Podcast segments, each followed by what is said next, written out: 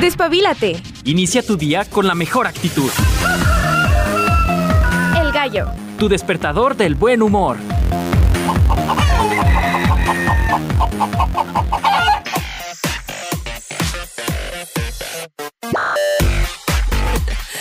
Muy buenos días, bienvenidos al gallo, el poderosísimo gallo. Son las 7 con 2 minutos. Contentos, alegres. En esta primera transmisión del 2024. Hoy es 4 de. iba a decir de junio, pero no. Ojalá fuera diciembre. no se crean, no se crean. Con las mejores vibras, por supuesto. Nosotros, desde el edificio 14, aquí en la unidad de radio José Dávila Rodríguez, estamos deseándote un excelente inicio de año. Por supuesto, agradezco los controles a mi estimado Checo Pacheco. También al buen Iván, ay, yo no sabía, señor ingeniero. Felicidades, qué bárbaro.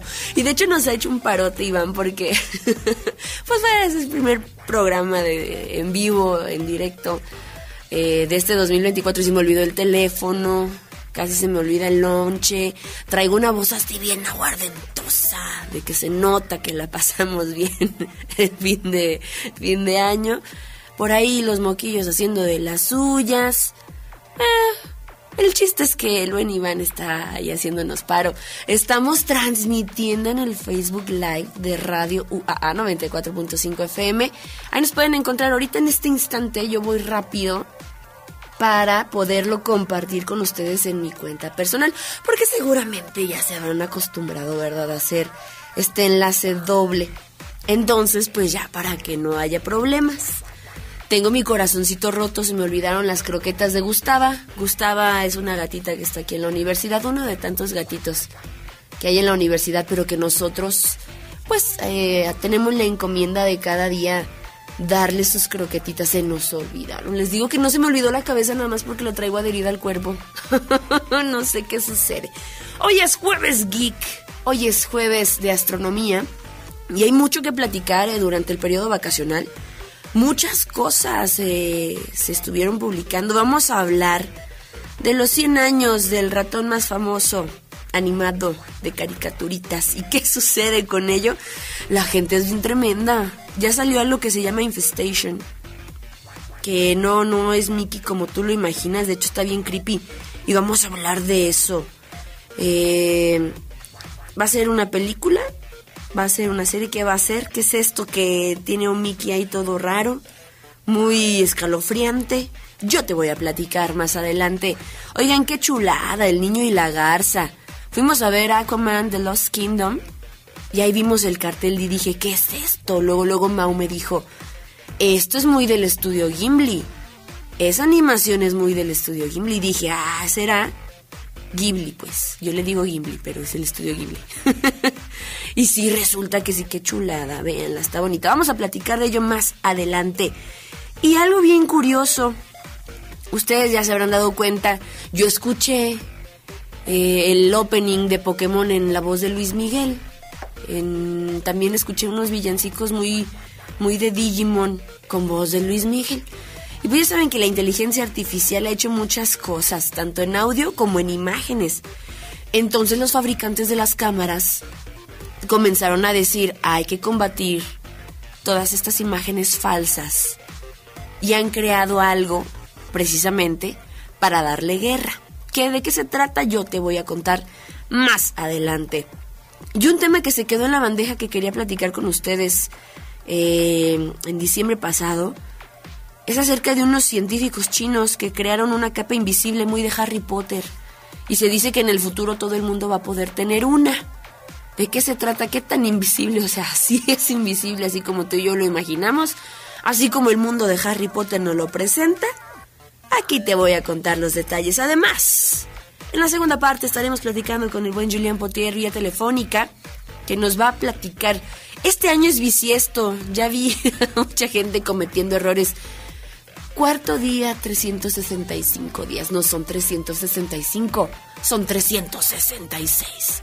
¿Qué sucede con el calendario gregoriano y por qué tiene que haber un día más? Sinceramente, yo siento que pasaron como 10 años del último año bisiesto. Haciendo cuentas, pues sí, en el 2000. Y fue antes de pandemia. tuvimos el último año bisiesto, pero yo siento que ya pasaron como 10 años. Siento como que no hemos tenido un año bisiesto en mucho tiempo. Entonces aquí vamos a platicar con Juliana qué se debe todo esto, por qué hacemos este ajuste en el calendario. Él no lo va a platicar además. Eventos astronómicos ¿eh? para este 2024. Antes, antes de arrancar con las efemérides, tengo que agradecer a las personas que día con día pues estuvieron al pendiente de esta transmisión. Ustedes sabrán, eh, dejamos material eh, para ustedes durante el periodo vacacional. Agradezco a las personas que se tomaron su tiempo de mandarnos mensajito, que nos mandaron inbox. Por acá ya nos llega un WhatsApp, lo vamos a estar leyendo más adelante. Nos preguntan eh, si ya nació el bebé. no, aquí lo traigo todavía, amigos. aquí viene ya pesado, ¿eh? Ya, ya viene pesadito. Pero sí, nos desean también un, excelente 2024. Eh, Gracias. Terminación 0971. Dice BPS. Me imagino que ha de ser Beatriz. Le, le mandamos un, un, saludo, por supuesto, bien afectuoso. Puedes comunicarte con nosotros. Tenemos el WhatsApp 449-912-1588. Con todo gusto, ahí nos puedes escribir. O bien, como te mencionaba, estamos en la transmisión en Radio UAA 94.5 FM en Facebook. Ahí también nos puedes dejar tu mensajito. Gracias, Tavi Ríos, que ya nos dice, bienvenida, qué gusto irte en el gallo en vivo. Gracias, gracias. Para nosotros no saben, un honor. Bien, vámonos con las efemérides que competen para este 4 de enero. Fíjense que un día como hoy, pero de 1643, nace el físico y matemático inglés Isaac Newton, o Isaac Newton, que le debemos por ahí dos, tres programas, programas, este, problemas en la prepa de física. Está interesante el tema de Isaac Newton. También hoy mencionamos que en 1785 nace el lingüista y mitólogo alemán Jacob Grimm, conocido como uno de los hermanos Grimm. Mente siniestra, brillante, ¿eh? sinceramente. También hay que decir que en Argentina se publica la primera edición del Diario de la Nación que por cierto, de ahí se han sacado pues varios artículos, esto en 1870, y nosotros también pues hacemos énfasis en estos blogs digitales que ah, como han sacado de, apuros, ¿verdad? En, varias ocasiones. También hoy mencionamos eh, la muerte del filósofo y escritor francés Albert Camus, quien obtuvo, por cierto, el Premio Nobel de Literatura él fallece en un día como hoy, pero de 1960. Hablando de premio Nobel, también un día como hoy, pero de 1961, muere el físico austriaco Erwin Schrödinger, que también ganaría el premio Nobel, pero en física.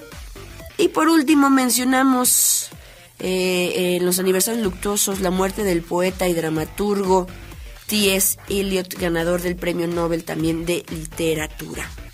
Por cierto, Hoy se celebra el Día Mundial del Braille, este sistema de escritura que tiene que ver precisamente con Louis Braille, que es el diseñador del de, sistema que lleva su apellido, y tiene que ver también con el nacimiento de este pedagogo, que es un 4 de enero de 1809. Por si no lo sabían, ahora lo saben. Además del sistema Braille, déjenles platico que es el Día Mundial de la Hipnosis muchas personas crédulas, algunas otras incrédulas, de la efectividad que tendría este método. No sé, yo siempre pienso como en el, el profesor Javier o algo así de los X-Men, no sé por qué, cosas así. La hipnosis es un método natural, dicen efectivo y antiguo, cuya percepción ha sido modificada con estereotipos negativos, o que son reflejados con el tema central de algunos libros o películas de ciencia ficción. Les digo que yo por eso pienso en el profesor Javier de los X-Men o algo así. Pero bueno, hoy también celebramos, conmemoramos el Día Mundial de la Hipnosis, aparte del Día Mundial del Braille. Yo no sabía que aquí en la universidad, en la biblioteca, hay un sistema para hacer precisamente libros eh, en este lenguaje, lo cual Ay, yo, aplaudo bastante. He tratado yo, así veo las cajas así como de medicina y veo por ahí los puntitos y trato yo de descifrar qué letras son y todo. Y es, complejo, es complejo, pero me parece una genialidad para las personas ciegas o con alguna deficiencia visual o algún problema, ¿no? Está interesante. Pues bueno, eso es lo que se celebra, se conmemora, se recuerda a quienes mencionamos este 4 de enero. Y si me lo permiten, siendo las 7 con 11 minutos, hay mucho de qué platicar en nuestro Jueves Geek. Y así te doy la bienvenida a este primer gallo del 2024. つまりは好奇心にとらわれてたんだ。大切なものなら壊したんだ。明かりの灯らないホールケーキ。木製の君と踊ってたんだ。クローゼットで待った今日も小さな体ただ寄せ合って。眠るのさ変わるのさ想像たやすい安全。私バカな子なのどこにも行かないで濁った状態の鈍い目を覚ませ。夜のうち片付けたおもちゃ。無邪気なままでまだ痛かった。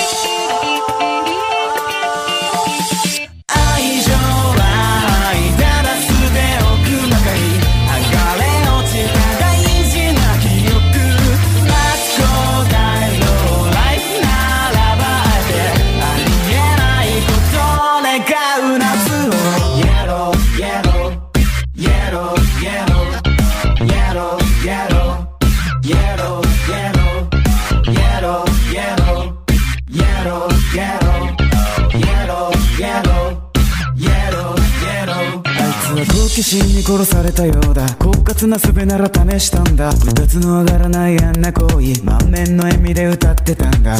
クローゼットで待った今日は一人で待つんならこんなもんか。変わるのさ終わるのさこうで。求め続ける。カチカチカチ。迫る秒針もっと巻いてこう深くなってしまいな天地が逆さまになるなんでどうしてほらかすんだ透明窓から見た景色をまだ覚えています。いっそ消えてなくなるだけのイエロー。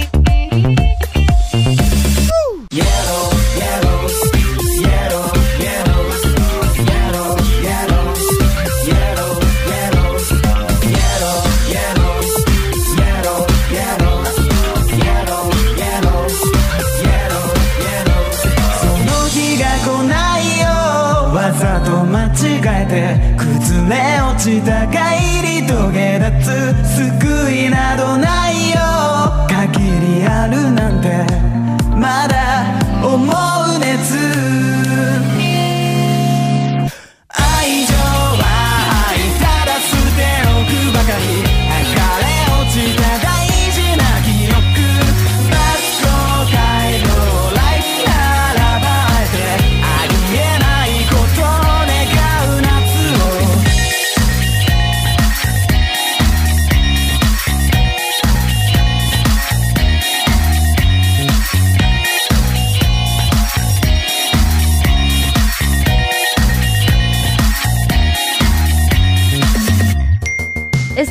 Al 449-912-1588. Hashtag Proyección de la Voz Universitaria.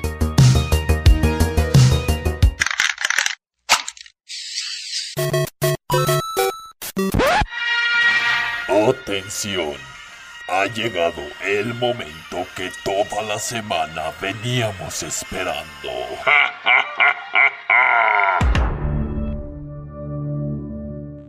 ¡A trabajar!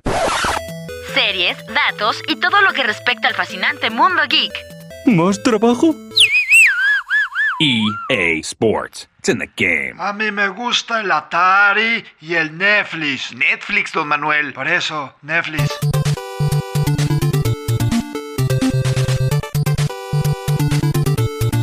No sé quién se le ocurrió hacer un termo metálico con popote de metal. ya me di dos, tres quemones en la boca. Pero bueno, está rico el cafecito ahorita. Estamos a 6 grados, por cierto. Veía eh, el termómetro para lo que se especula esta semana y si vienen fríos, amigos. Por eso ando bien ronquita, así como me dan ganas de cantar unas canciones de Alejandra Guzmán ahorita. no se crea, cotorrea, cotorrea. Oiga, llevamos poquitos días, cuatro días de este 2024 y un estudio indie, mire, rápido, hizo de las suyas. Este estudio llamado Nightmare 4G Games anunció a través de sus portales un videojuego no es película, no es serie. Es un videojuego que se llama Infestation, que es un, llamémosle, survival, o sea, donde tienes que sobrevivir, algo así como, me recuerda a esta película, bueno, que era un juego de Five Nights at Freddy's, algo así, me recuerda. Pero en vez de un pato y de un oso y no sé qué tanto, vamos a ver a Mickey Mouse en una versión asesina. Ay, no, qué miedo. Ahora que el corto Steamboat Willie es de dominio público, ya pasaron 100 años. ¿Qué es esto que te menciono de, del Steamboat Willie? Es eh, Mickey Mouse a blanco y negro, donde va silbando con el timón de un barquito. Pues bueno, ya se volvió de dominio público. Uno de los primeros temas de conversación de este año fue el uso precisamente de este personaje como parte del dominio público porque ya pasaron 100 años. Quedó en un segundo plano el caso de Infestation que provocó mucha discusión con el título porque empezaron a decir ahí que era una apología eh, ideológica, política y demás.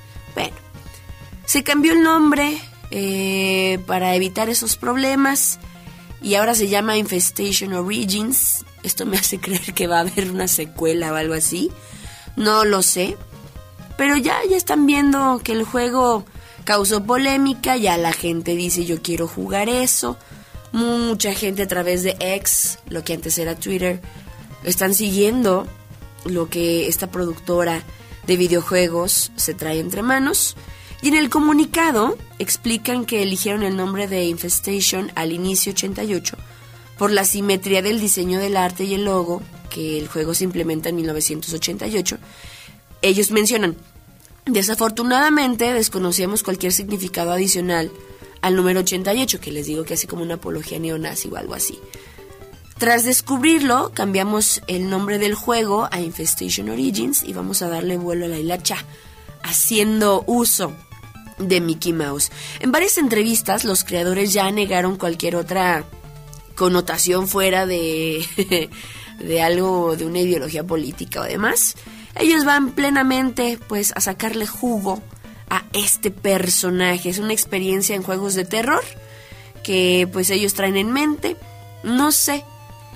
Últimamente le han apostado bastante a este tipo de juegos. Hablábamos, no hace muchas semanas, acerca de eh, Silent Hill y varias entregas que van a hacer y la gente como que lo acepta muy bien. Les gusta sufrir, ¿verdad? Les gusta tener pesadillas y demás. El juego en sí, eh, como les menciono, va a ser un survival episódico de uno a cuatro jugadores, donde nos vamos a enfrentar nada más y nada menos que a un Mickey Mouse muy feo. A mí me da miedo. Bueno, naturalmente sin que tenga su nombre ni, ni aspecto moderno de, de este ratón que nosotros vemos ami- amigable. El derecho sigue siendo de Disney. Sin embargo, sí se ve extraño. No sé, es un ratón viejo y como medio zombie. Trae unos guantes de boxeador. De hecho, trae calzoncillo como de boxeador. Y es como un zombie, no sé. bueno, por si lo quieren jugar, ya les iremos diciendo cómo va pintando el panorama de Infestation Origins. Mientras tanto, pues ya le sacaron jugo a los 100 años del primer Mickey Mouse. Una cosa chulada cambiando de tema, para que no hablemos de cosas halloweenescas, todavía falta mucho para eso. Es El Niño y la Garza, qué obra maestra de Miyazaki, oigan, sobre un viaje mágico de crecimiento. Yo creo que otro triunfo para el japonés Miyazaki, eh, con el legendario estudio Ghibli, que crea una historia muy bonita, una animación en dos dimensiones, como estamos acostumbrados, y al mismo tiempo una alegoría sobre el dolor de la pérdida, un episodio en la vida de un chico que debe pagar un precio muy alto por crecer. Pero está súper preciosa. El niño y la garza, o como The Boy and the Hero, eh, como lo llaman en inglés, es un tributo del realizador eh, ya legendario para el estudio Ghibli, que tiene al mismo tiempo pues un mensaje muy, muy fuerte. Ya saben que a nosotros nos encantan las, las cosas de nostalgia. Tiene un espectacular diseño, es un universo remoto en la eh, compañía japonesa después de la Segunda Guerra Mundial. Se puede apreciar una historia en la que abundan las obsesiones del realizador como una protesta por la guerra, eh, el recordatorio también de un héroe, el encuentro con mundos mágicos, seres fantásticos, que ayudan a los humanos en sus riesgosos objetivos. Majito es un adolescente que se ha quedado sin sus papás a causa de un ataque incendiario. Su papá era empresario llamado Soichi y toma como nueva esposa a Natsuko. Tiene una hermana menor fallecida. Es un chico muy disciplinado. Acepta a su tía como su cuidadora. Y no, hombre, de ahí se hace un merequetengue. Pero la cuestión visual, amigos, si tienen la oportunidad de verlo en el cine, no saben. Qué chulada. Ya extrañábamos algo así del estudio Ghibli. No sé, no sé, a mí me, me gustó bastante. Por ahí seguramente ustedes ubicarán el viaje de Chihiro, el castillo vagabundo, la princesa Mononoke, algo más para los peques, eh, mi vecino Totoro, ¿por qué no? Y cabe destacar que es una, una obra bastante bonita. Nosotros la, la recomendamos. Es la recomendación de la semana. Vi que muchas personas han quedado fascinados eh, con, con esta película. Así que si tienen una oportunidad, pues sí, chequenla. Está bastante bonita. Y cambiando de tema, fabricantes de cámaras ya saben cómo combatir las imágenes falsas que son hechas con inteligencia artificial. ¿Cómo? Con una firma digital, dicen ellos. Los fabricantes de diversas marcas buscan nuevas formas de poder distinguir las fotografías de las falsas, aunque son muy sofisticadas y a veces nos hacen dudar. Sí se ven algunos detalles que nos hacen darnos cuenta si son inteligencia artificial. La más reciente iniciativa proviene de Nikon, de Sony Group y de Canon, quienes trabajan en una firma digital para sus cámaras. Según Nikkei, estas compañías están desarrollando un estándar que asigna a cada una de las fotografías tomadas por sus equipos profesionales, obviamente, una firma digital que certifica la autenticidad de la imagen. Este esfuerzo no se limita a los fabricantes en colaboración con otras empresas tecnológicas, así como con otras organizaciones globales. También se han creado eh, el Verify, que es una herramienta web que permite ver gratuitamente las imágenes y ver si han tenido alguna alteración. Era como tratar, tratar de engañar a tu maestro de sistemas. Eh, ellos ven obviamente los metadatos y ven cuando se ha creado la cosa. Y dice, usted tiene el mismo trabajo que su compañero. Me contaron, ¿eh? Me contaron. ah, hay flashbacks de mi, de la, carrera por ahí. En fin. Esto va a permitir saber si una imagen es real, si ha sido alterada, con la finalidad que tenga. Y es el esfuerzo por combatir estas imágenes falsas que nosotros hemos visto por ahí. A mí me la han aplicado varias veces con algunos posts o, o pósters también.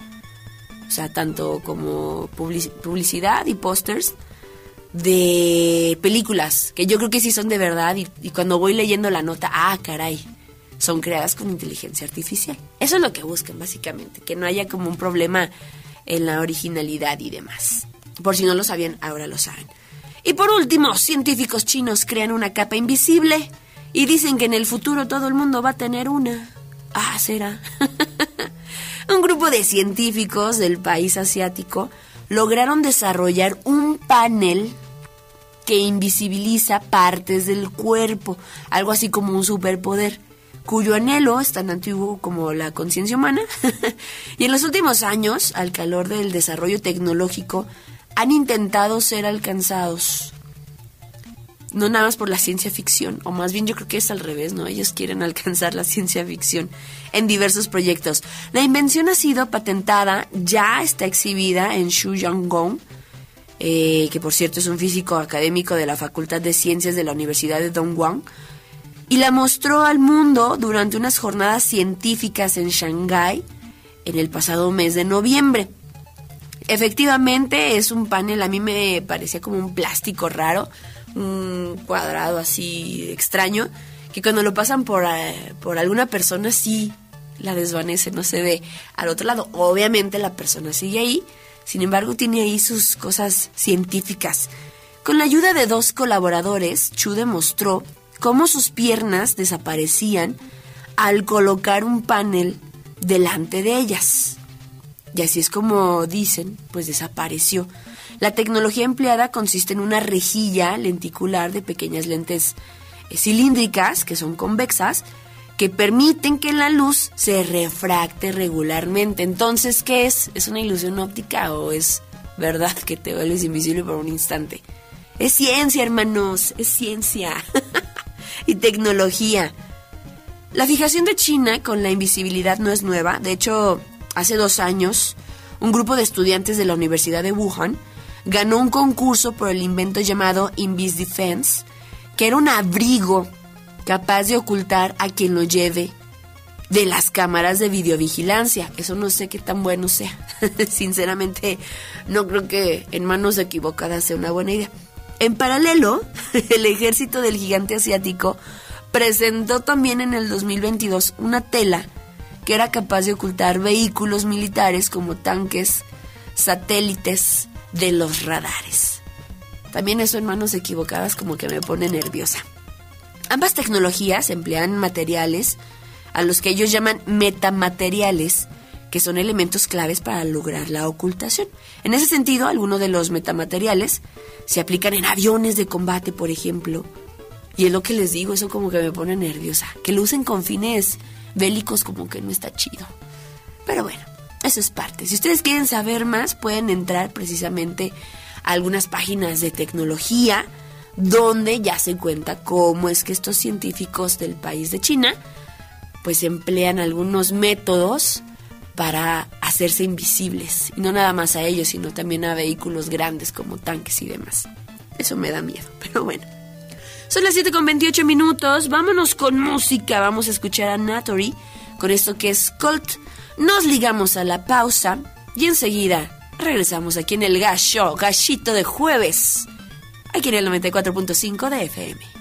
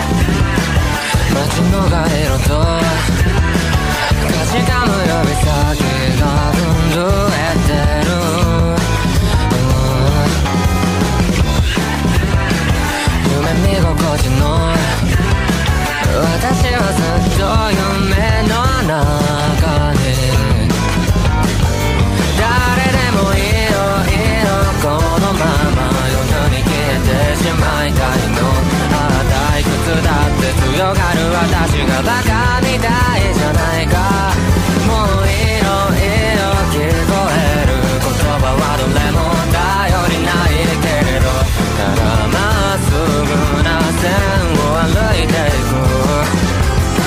しなやかに伸びていく影の先は夜に消えて。いずれ誰かの夢をべ尽くしてしまうだろう。狭い世界で一つ理由を作ることさえ。今となってはとても難しいことだ街の帰りを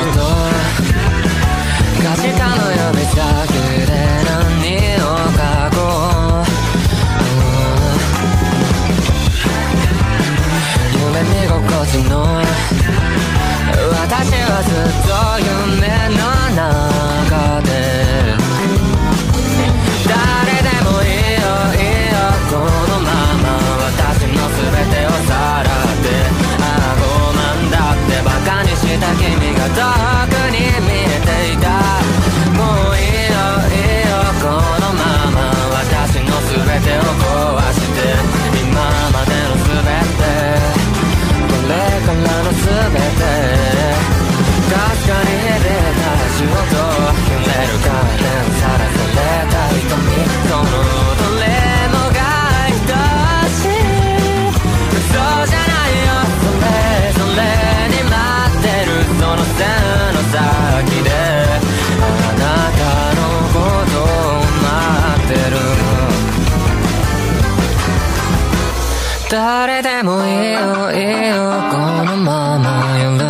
てしまいたいの。ああ退屈だって強がる私がバカみたいじゃないか。もういいのいいよ聞こえる言葉はどれも頼りないからもう全部を疑うことしかできないまま。まだ待ってよ待って私はここで息をしていたいの。ああごめんだ？てバカにされてもそれさえ私じゃないかもういいのいいよ聞こえた言葉はどれも一つ鮮明だただ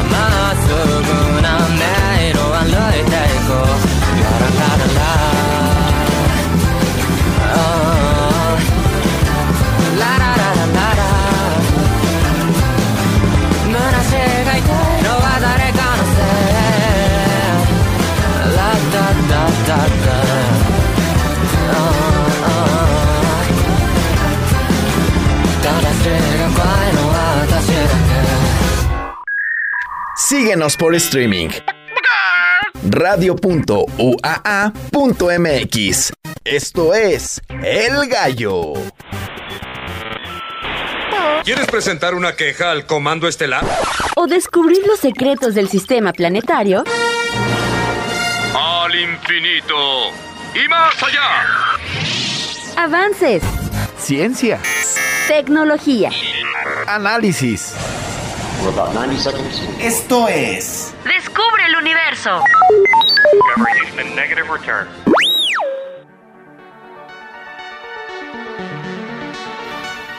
Y nosotros continuamos ya en la segunda parte del gallo de Radio UAA, que por cierto, estamos también en el Facebook, ¿eh? nos pueden encontrar en Radio UAA 94.5 FM, con todo gusto, ahí les vamos a estar contestando, así como en el WhatsApp, que agradecemos a Beatriz, que si no mal recuerdo nos había comentado, se iba a Querétaro y desde Querétaro nos está escuchando. Muchas gracias por sus mensajes de buena vibra.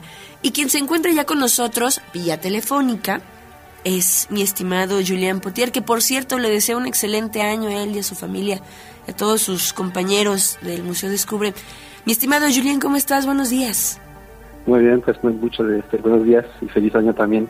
gracias, gracias. Oye, ya veo por ahí a mucha gente que comienza a hacer su listado de propósitos y demás, haciendo un error en sus cálculos, en sus cuentas, diciendo primer día, segundo día de 365. Y oh, error. Este año tiene un día de más, que ya les decía al inicio, a mí me da la impresión que la última vez que tuvimos un año bisiesto fue hace como 10 años, quién sabe por qué así lo siento. y y hay, que, hay que decirle a la gente, es, es un año especial, este 2024, pues sí, febrero va a tener por ahí un, un ajuste. A ver, cuéntanos acerca de esto.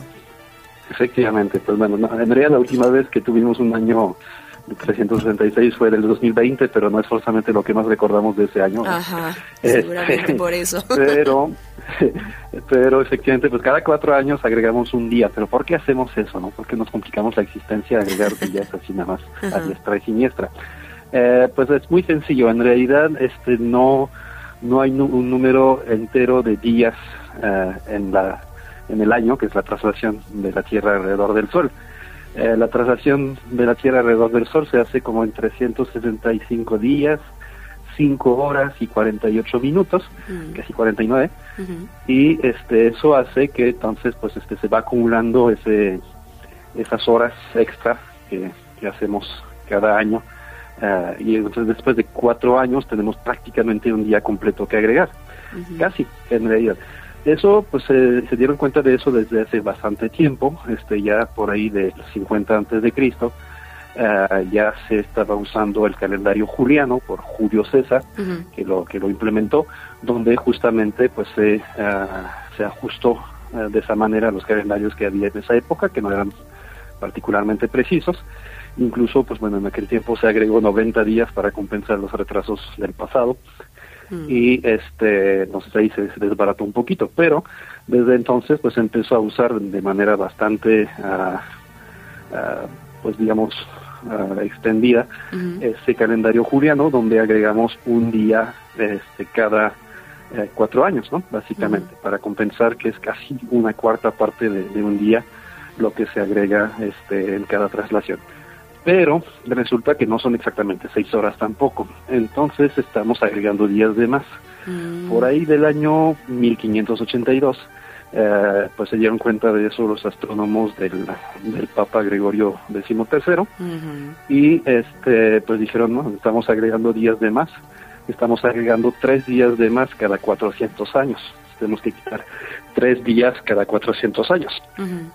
Y entonces, pues bueno, a partir de ahí se decidió agregar, pues promover un nuevo calendario, el calendario gregoriano, que es el que usamos eh, pues ya en la actualidad, en Sí. todas partes. Y este, entonces, ¿cómo quitamos tres días cada 400 años? Pues básicamente eh, lo que hacemos es que todos los años que sean dividibles por 100, pero no por 400, no son bisiestos. Y eso nos quita tres días este, de esos que, que, que agregamos de más de los bisiestos cada 400 años. Entonces, por ejemplo, 1700, 1800, 1900 no fueron bisiestos en el, cal- en el calendario gregoriano. Pero sí lo fueron 1600 y en el, el año 2000. Si se acuerdan del año 2000, sí fue bisiesto porque es divisible por 400. Si llegamos hasta el año 2100, que en mi caso lo dudo, este, pues, muchos de este, nosotros. no será no será bisiesto, ¿no? Entonces, Ujú. Eh, pues así funciona este nuevo calendario. Es mucho más acercado a la, a la duración real del año. Eh, básicamente no se va a desfasar de un solo día en prácticamente eh, 10.000 años. Entonces, muchísimo más eh, preciso que el calendario juliano, que ya después de, de 400 años ya tenía tres días de desfase. Mm. Y eso, pues bueno, ya a partir de ahí lo hicieron retroactivo a, a, pues al inicio de, de la era cristiana. Eh, y entonces, pues prácticamente para el 1582, pues ya había 10 días eh, de, de desfase, ¿no? Eh, entonces, por ahí el calendario gregoriano pues pasó directamente del 4 de octubre de 1582 al 15 de octubre de 1582. Entonces no hubo, tenían una cita del 10 de octubre, pues esa no existe. Oye, entonces lo que estás diciendo es que sin los años bisiestos, pues sí, cada cierto tiempo, cada ciertos años, pues se desfasarían varios días, ¿no? Según a, esto que nos platicas. Oye, pero este, este, bueno, en este sistema que mencionas tú, por ejemplo, de los múltiplos de 100, ¿no tienen como un problema por ahí, aunque sea de, si hacemos los cálculos, por ejemplo, a segundos, ¿no tendría como un margen de error? Pues digamos sí, pero diga, es la manera, digamos, mm, relativamente más sencilla de, de mantenerse, digamos. La- la- el propósito de todo eso es que las fechas, como por ejemplo, no sé, el equinoccio de primavera, que era pues en aquel tiempo muy importante poder ubicarlo para pues, la cuestión de la agricultura, eh, la siembra y todo eso, pues este no se desfasara, ¿no? Se, se mantuviera pues ahí alrededor del 20 de marzo, ¿no? Por ejemplo. Eh, y entonces obviamente, bueno, cuando tengamos, no sé, por acercándonos ahí entre entre el 2096 y el siguiente año bisiesto que sería el 2104, que Ujú. 2100 no lo va a hacer, pues vamos a tener un desfase durante ocho años que va a ser un poquito mayor Ah, con respecto a ese equinoccio, pero pues bueno, ya después se hace la corrección y este pues en realidad ya volvemos a caer sobre nuestros pies y no el margen de error efectivamente ya se mantiene pequeño, sí existe obviamente, no, nunca estamos exactamente, o sea, la- por eso si buscamos la, la fecha exacta y el horario exacto de la, del equinoccio de primavera, de un año a otro va a cambiar un Ajá, poco, cierto, cierto. pero este pues es debido a eso básicamente. Mm. Oye, te Sería pido... más complicado hacer pues ahora sí una corrección año con año que Sí, pues, ahora sí que no, no nos funcionaría bien muy bien. definitivamente. Oye, te pido te quedes con nosotros en la línea. Vamos a hacer una breve pausa eh, musical porque tenemos que hablar de uno de los acontecimientos más esperados para este 2024 que precisamente tiene cita el próximo abril. Así que, si me lo permites, mi estimado Julián, vamos con música y ahorita continuamos aquí en El Gallo de Radio UAA. 変わらない今踊ったって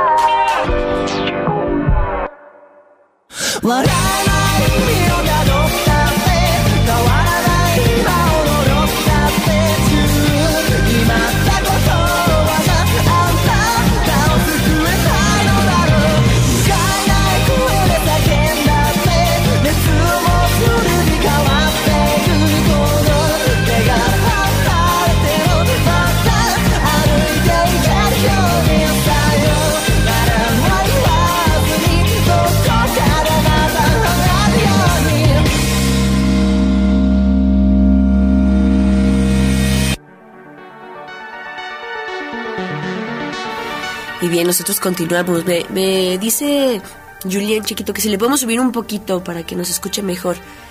Ahí nos escuchas mejor, mi estimado Julián. Sí, ya un poco mejor. Eso, excelente. Oye, ya les decíamos a nuestra audiencia, en abril se acerca un fenómeno que ya la- lo, lo habíamos platicado en meses pasados, sin embargo veía por ahí ya en páginas oficiales Mazatlán eh, señalado como uno de los lugares más idóneos para ver el eclipse de abril. Cuéntanos un poquito al respecto. Pues bueno, ya este después del ah, ensayo que tuvimos el pasado 14 de octubre con el eclipse anular que, que fue visible por ahí de la península de Yucatán, pues bueno, y viene el bueno, este el primer eclipse total de sol eh, visible en México desde 1991. Entonces, si son como de mi edad, pues a lo mejor se acuerdan, porque aquí fue visible justamente total aquí en Aguascalientes, también en la Ciudad de México, entonces fue todo un acontecimiento. Eh, y bueno, desde entonces, desde hace 33 años, pues no teníamos eclipses totales de sol visibles en México. Eh, por fin ya nos llegó la hora y este, básicamente eh, el 8 de abril de 2024 pues vamos a tener ese, ese eclipse total. Para verlo esta vez sí tendremos que desplazarnos un poquito, no nos va a caer total aquí en Aguascalientes, va a ser eh, parcial al 92%.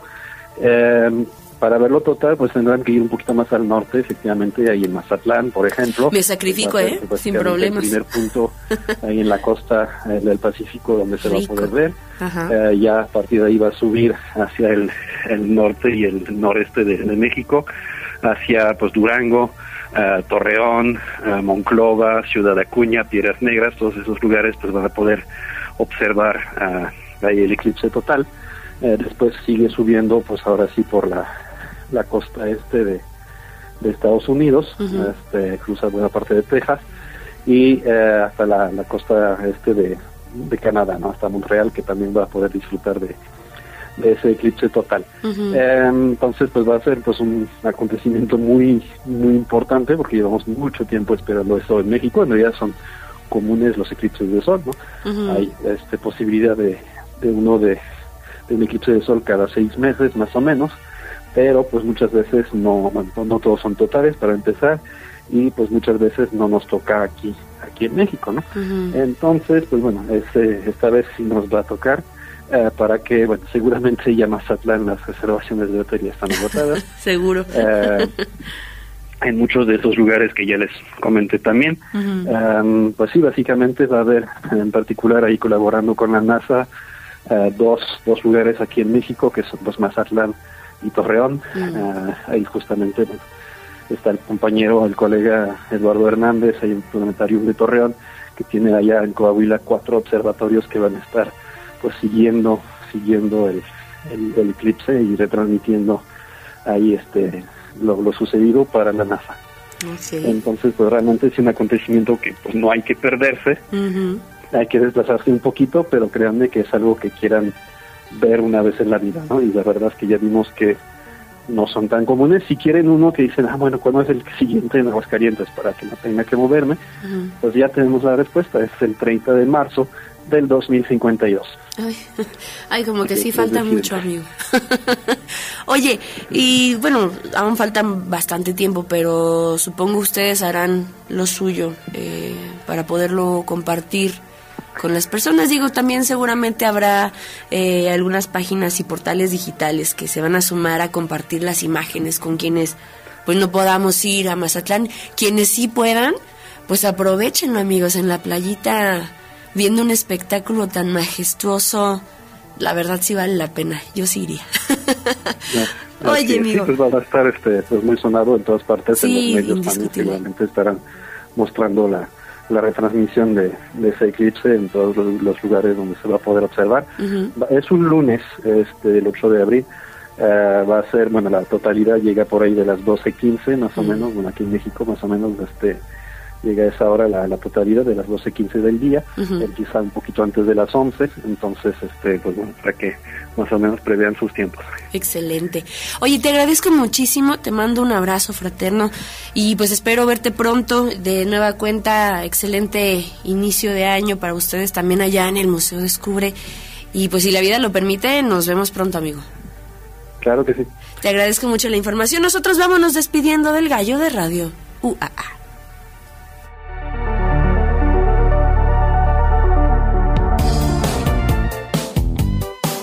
El gallo.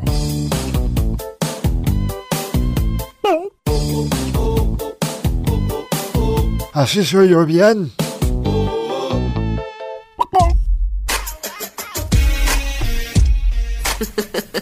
Nosotros ya nos vamos. Muchísimas gracias por habernos acompañado en este primer programa totalmente en directo en el edificio 14. Nosotros empezando con el pie derecho 2024. Gracias a mi estimada Betty, a Beatriz, que desde Querétaro, como les mencionaba, nos hace sus comentarios. También le mandamos un saludo, terminación 3207, a Juan Antonio Vázquez, hasta la Ciudad de México, que ya nos hace sus comentarios, que ha seguido la emisora en estos días y que pues eh, nos hace el comentario de que tenemos buenos programas. Te felicitamos por tu buen gusto, Juan. Muy bien, muy bien. Por acá también gracias a Lupis, a Tavi Ríos, a quienes se suman también a la transmisión en Facebook. Les agradecemos mucho. Ya estaremos eh, ahí compartiendo y respondiendo también a sus mensajitos de buena vibra. También nosotros desde aquí chispitas de buena vibra para iniciar eh, de la mejor manera este año. Que bueno, ya vimos por ahí en Japón, no empezaron también sismos, accidentes también muy fuertes. Ah, todavía estamos a tiempo, estamos a tiempo de cambiar las cosas, amigos. gracias en los controles a mi estimado Checo Pacheco. Gracias, Iván, también por tu ayuda en la transmisión en Facebook. Yo soy Ale de los Ríos. Deseo tengas un excelente jueves. Nos escuchamos el día de mañana en punto de las 7 de la mañana, aquí en la 94.5 de FM, en el streaming radio.uaa.mx. Se queda también en Spotify para que nos busques Radio UAA 94.5 FM. Ahí también podrás encontrar el gallo. Cuídense mucho, los dejo con música. Andamos muy natori esta, esta mañana. Me gusta, me gusta. Cuídense mucho. Hoy, como todos los días, vamos gallos. Bye bye.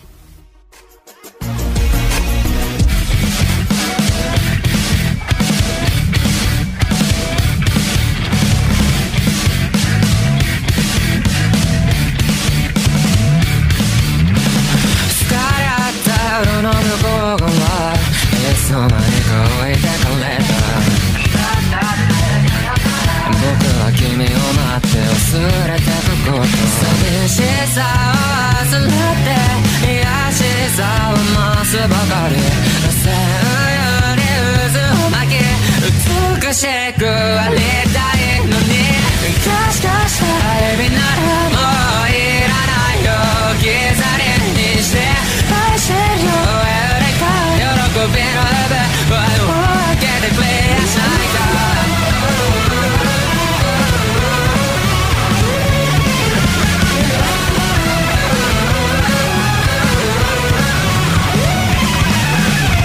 向こうがそのまた向こう側いつの間にかバレてしまった君は僕を待って忘れてくこと悲しみをまとって散らすばかり。のレゲトこの街